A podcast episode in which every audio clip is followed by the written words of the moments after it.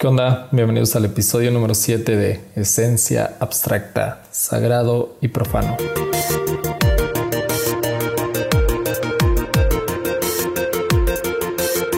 ¿Qué onda amigos? Bienvenidos a la semana número... Bueno, no es la semana número 7, pero es el episodio número 7. Eh, ya dos meses desde que inició el podcast y estoy súper animado de saber que hay personas escuchándolo. Estoy súper animado de saber que estás desde el primer día y también saber que te has ido sumando a, través de las semanas es increíble, me encanta lo que está pasando, me encanta leerlos, me encanta ver que personas comparten eh, el podcast y eso es increíble porque eh, están dando la oportunidad a que más personas puedan escuchar eh, un mensaje que pueda animarlos, que pueda inspirarlos y sobre todo que puedan ir descubriendo la esencia de Jesús. episodio esta semana, sagrado y profano. Eh, ese es un episodio que, me encanta. Tenía yo ya así como moría de ganas para de poder compartirlo. Y, quiero iniciar quiero iniciar en el libro del Génesis. En el libro del Génesis, capítulo 28, versículo del 10 al 12, hay una historia, hay un relato en el que un personaje así, Jacob, eh, está durmiendo y de repente tiene un sueño. Y en ese sueño eh, ve como ángeles suben y bajan por una escalera que conecta el cielo con la tierra. Jacob despierta y da por hecho que ese es el lugar, la casa de Dios, y nombra a ese lugar la casa de Dios. Y lo, sí, es casi, casi un lugar sagrado eh, para Jacob a partir de, de ese momento. Y lo que me encanta es que Jesús habla de este relatos siglos siguientes. Jesús es cuestionado por, por apóstol, por, por, los apóstoles de Juan el Bautista, llegan y le preguntan si realmente él es el Hijo de, Dios. Y, y, Jesús responde eh, en Juan 1.51, les aseguro que verán el cielo abierto y a los ángeles de Dios subiendo y bajando sobre el Hijo del Hombre. Y hace referencia a este relato en el que Jacob tuvo un sueño. Y me encanta porque el simbolismo y, lo que Jesús da, da, a entender, tal vez personas en ese momento no lo entienden, tal vez los discípulos de Juan en ese momento no lo entienden, pero Jesús está diciendo, yo soy la escalera que conecta el cielo con la tierra. y quiero que te quedes con, con esto, que Jesús es la escalera que conecta el cielo con la tierra. Y, para esto quiero llevarte a la parte más importante de donde surgió eh, este podcast, de donde se inspiró el episodio de, esta semana. Y, está en Lucas capítulo 23, versículo del 8 al 12. Dice, Herodes se alegró mucho de ver a Jesús, pues desde hacía bastante tiempo que deseaba conocerlo. Ya había oído hablar mucho de él y, esperaba presenciar algún milagro realizado por él. para entrar en contexto, Jesús eh, está siendo juzgado en este momento, Jesús está siendo llevado ante los tribunales, ante las autoridades de, ese tiempo. Jesús ya, ya ha sido, ya Jesús fue hecho preso, Jesús ha sido golpeado y Jesús está pasando un momento de crisis en su vida porque Jesús está experimentando miedo, Jesús está experimentando tal vez inseguridades y Jesús está experimentando la humillación, la burla por causa de su ministerio, por causa, por causa de la misión a la que Dios lo, lo ha traído a la tierra. Y me encanta eh, el temperamento de Jesús, la actitud de Jesús en, este momento. Creo que todos tendríamos una actitud muy opuesta a la que Jesús toma eh, eh, en este momento. Pero creo que la actitud que Jesús toma en este momento es por el mensaje que quiere dejarnos a nosotros. Y el mensaje no está basado en la literalidad de lo que está pasando en este momento, de lo que dice estos versículos, sino el simbolismo que podemos encontrar en ellos. Y versículos siguientes dice que Herodes le hizo muchas preguntas, pero Jesús no le respondió absolutamente nada. Jesús solamente con una palabra que él dijera podría decir, sí, yo soy el Hijo de Dios y mira, aquí están las pruebas evidentes de que realmente soy el Hijo de Dios. Pero Jesús no hace eso, Jesús prefiere callarse. Y lo más interesante viene en los versículos siguientes, dice, estaban también allí los jefes de los sacerdotes y los maestros de la ley acusándolo con insistencia. O sea, personas señalando a Jesús y no dudo personas golpeando a Jesús y tratándolo de lo peor, porque en ese momento decirse que era que eras hijo de Dios era blasfemar, en ese tiempo nombrar a Dios Padre y, y, manifestar una relación de cercanía con Dios era considerado una blasfemia porque personas no se consideraban dignas de tener una relación con Dios.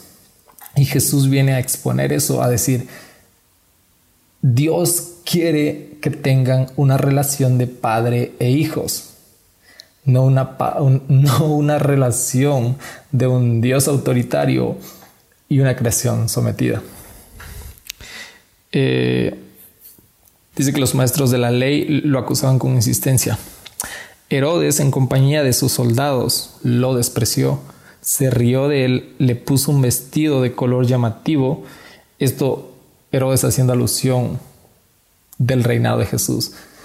Herodes pone un manto que hacía referencia a que era un rey, pero lo hace con el sentido de burlarse de Jesús. Ah, dice que le puso un color llamativo y se lo devolvió a Pilato. Después de, después de Herodes burlarse de Jesús, al ver que Jesús ah, no responde nada ante las acusaciones, Jesús no se defiende ante acusaciones, Herodes prefiere burlarse de él. Pero lo que sucede es como la parte importante de, de, de este relato.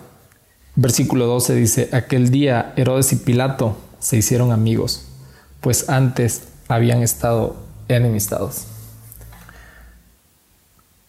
Wow, me encanta la actitud de Jesús en medio de, de esta circunstancia. Pero me encanta mucho más lo que Jesús permite para que cosas sucedan. Y me encanta ver ese simbolismo en este relato. Y es Jesús permitiendo humillación para que lo sagrado y lo profano puedan reconciliarse. ¿Y por qué digo esto? Porque podemos ver a Herodes representando el pueblo elegido de Dios, el pueblo escogido de Dios, y a Pilato representando a los alejados de Dios, representando al paganismo, representando a, sí, al resto del mundo. Y Jesús permite que ellos se burlen de Él, que ellos lo humillen, para que lo sagrado y lo profano puedan reconciliarse. Y es que Jesús es eso. Jesús es la escalera que conecta el cielo con la tierra, lo sagrado y lo profano. La muerte de Jesús, la humillación de Jesús vino a restaurar la relación que se había perdido en el jardín del Edén. Vino a devolvernos la dignidad de sentirnos hijos de Dios para podernos acercar al Padre. La muerte de Jesús ah, es eso, Jesús reconciliando al cielo con la tierra, al Creador con su creación. Y antes de, antes de la muerte de Jesús, antes de que Jesús permitiera humillación eh, en su persona, nuestra condición no permitía que nosotros pudiéramos acercarnos a Dios, no permitía que nosotros pudiéramos hablarle al Padre, por eso el pueblo escogido de Dios consideraba terrible que una persona pudiera decirle a Dios Padre, porque no se sentían dignos. Pero Jesús viene a decir, no, Dios quiere que ustedes sean sus hijos, que ustedes se sientan hijos de Él. Y como un hijo siente confianza de, hablar a su padre, como un hijo se siente amado por su padre, así quiero que la creación entera se sienta amada por mi padre. Y hoy quiero animarte a eso y recordarte eso, que en Jesús se cumple el sueño de Jacob, una escalera en la que personas pueden subir, en la que personas pueden bajar. Y, hablo en sentido obviamente simbólico, en el que personas suben y bajan. Hablo, eh, hablo en este sentido de simbolismo, en el que nosotros podemos libremente volver al Padre a pesar de nuestras fallas. Jesús ya permitió la humillación para que volvamos a ser amigos con Dios. Me encanta el silencio de Jesús y su humillación. Me encanta el silencio de Jesús en este momento en el que aparentemente no sucede nada, pero está sucediendo todo. Está dejando un mensaje para que siglos siguientes recordemos que a través de Él todos tenemos acceso al Padre, seamos judíos o no judíos, seamos el pueblo elegido de Dios o seamos los gentiles, todos podamos tener acceso a Dios. Jesús une lo eterno y lo pasajero, lo tangible y lo medible. Él es una escalera humana. Eh, Pablo, en, Pablo en Efesios, Pablo en Efesios 2, 16 nos recuerda esto. Dice, Él ha reconciliado a los dos pueblos con Dios, uniéndolos en un solo cuerpo por medio de la cruz. Y quiero que te quedes con, este mensaje, quiero que te quedes con el mensaje de, de este episodio. Quiero que, que puedas recordar que la cruz de Jesús vino a, hacernos un solo pueblo y que ya no hay distinción y que ya no importa la condición de pecado en la que te hayas encontrado, que ya no importa la condición de gracia en la que te hayas encontrado, ahora somos uno mismo, ahora somos un mismo pueblo de Dios. Ahora todos caminamos a través del camino, a través de la senda que Jesús ya trazó para llegar al Padre. Hoy caminamos a través de la escalera para conectarnos con el cielo, para conectarnos con lo eterno. Y que no importa condición en la que hayas estado antes, hoy puedes tener la libertad de volver a Dios. Hoy puedes tener la libertad de, de llamarle Padre. Porque Jesús guardó silencio en medio de una humillación. Porque Jesús soportó la cruz para que la relación se restaurara.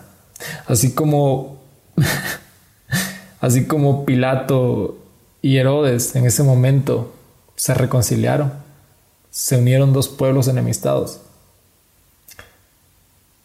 Así la sangre de Jesús, así la muerte de Jesús vino a restaurar. Quiero que te quedes con esto. La humillación de Jesús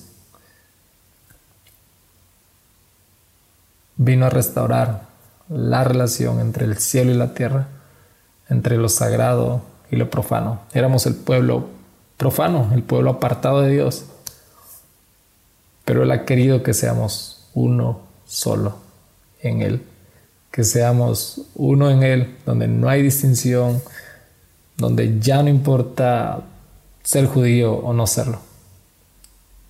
Lo único que importa es que creamos en Cristo, que creamos en su sacrificio y en que podamos sentirnos confiados de eso, de que somos hijos de Dios y que la relación que se había perdido en el jardín del Edén, un día en el Calvario se restauró. Quédate con esto. Él ha reconciliado dos pueblos con Dios, uniéndolos en un solo cuerpo por medio de la cruz. Jesús,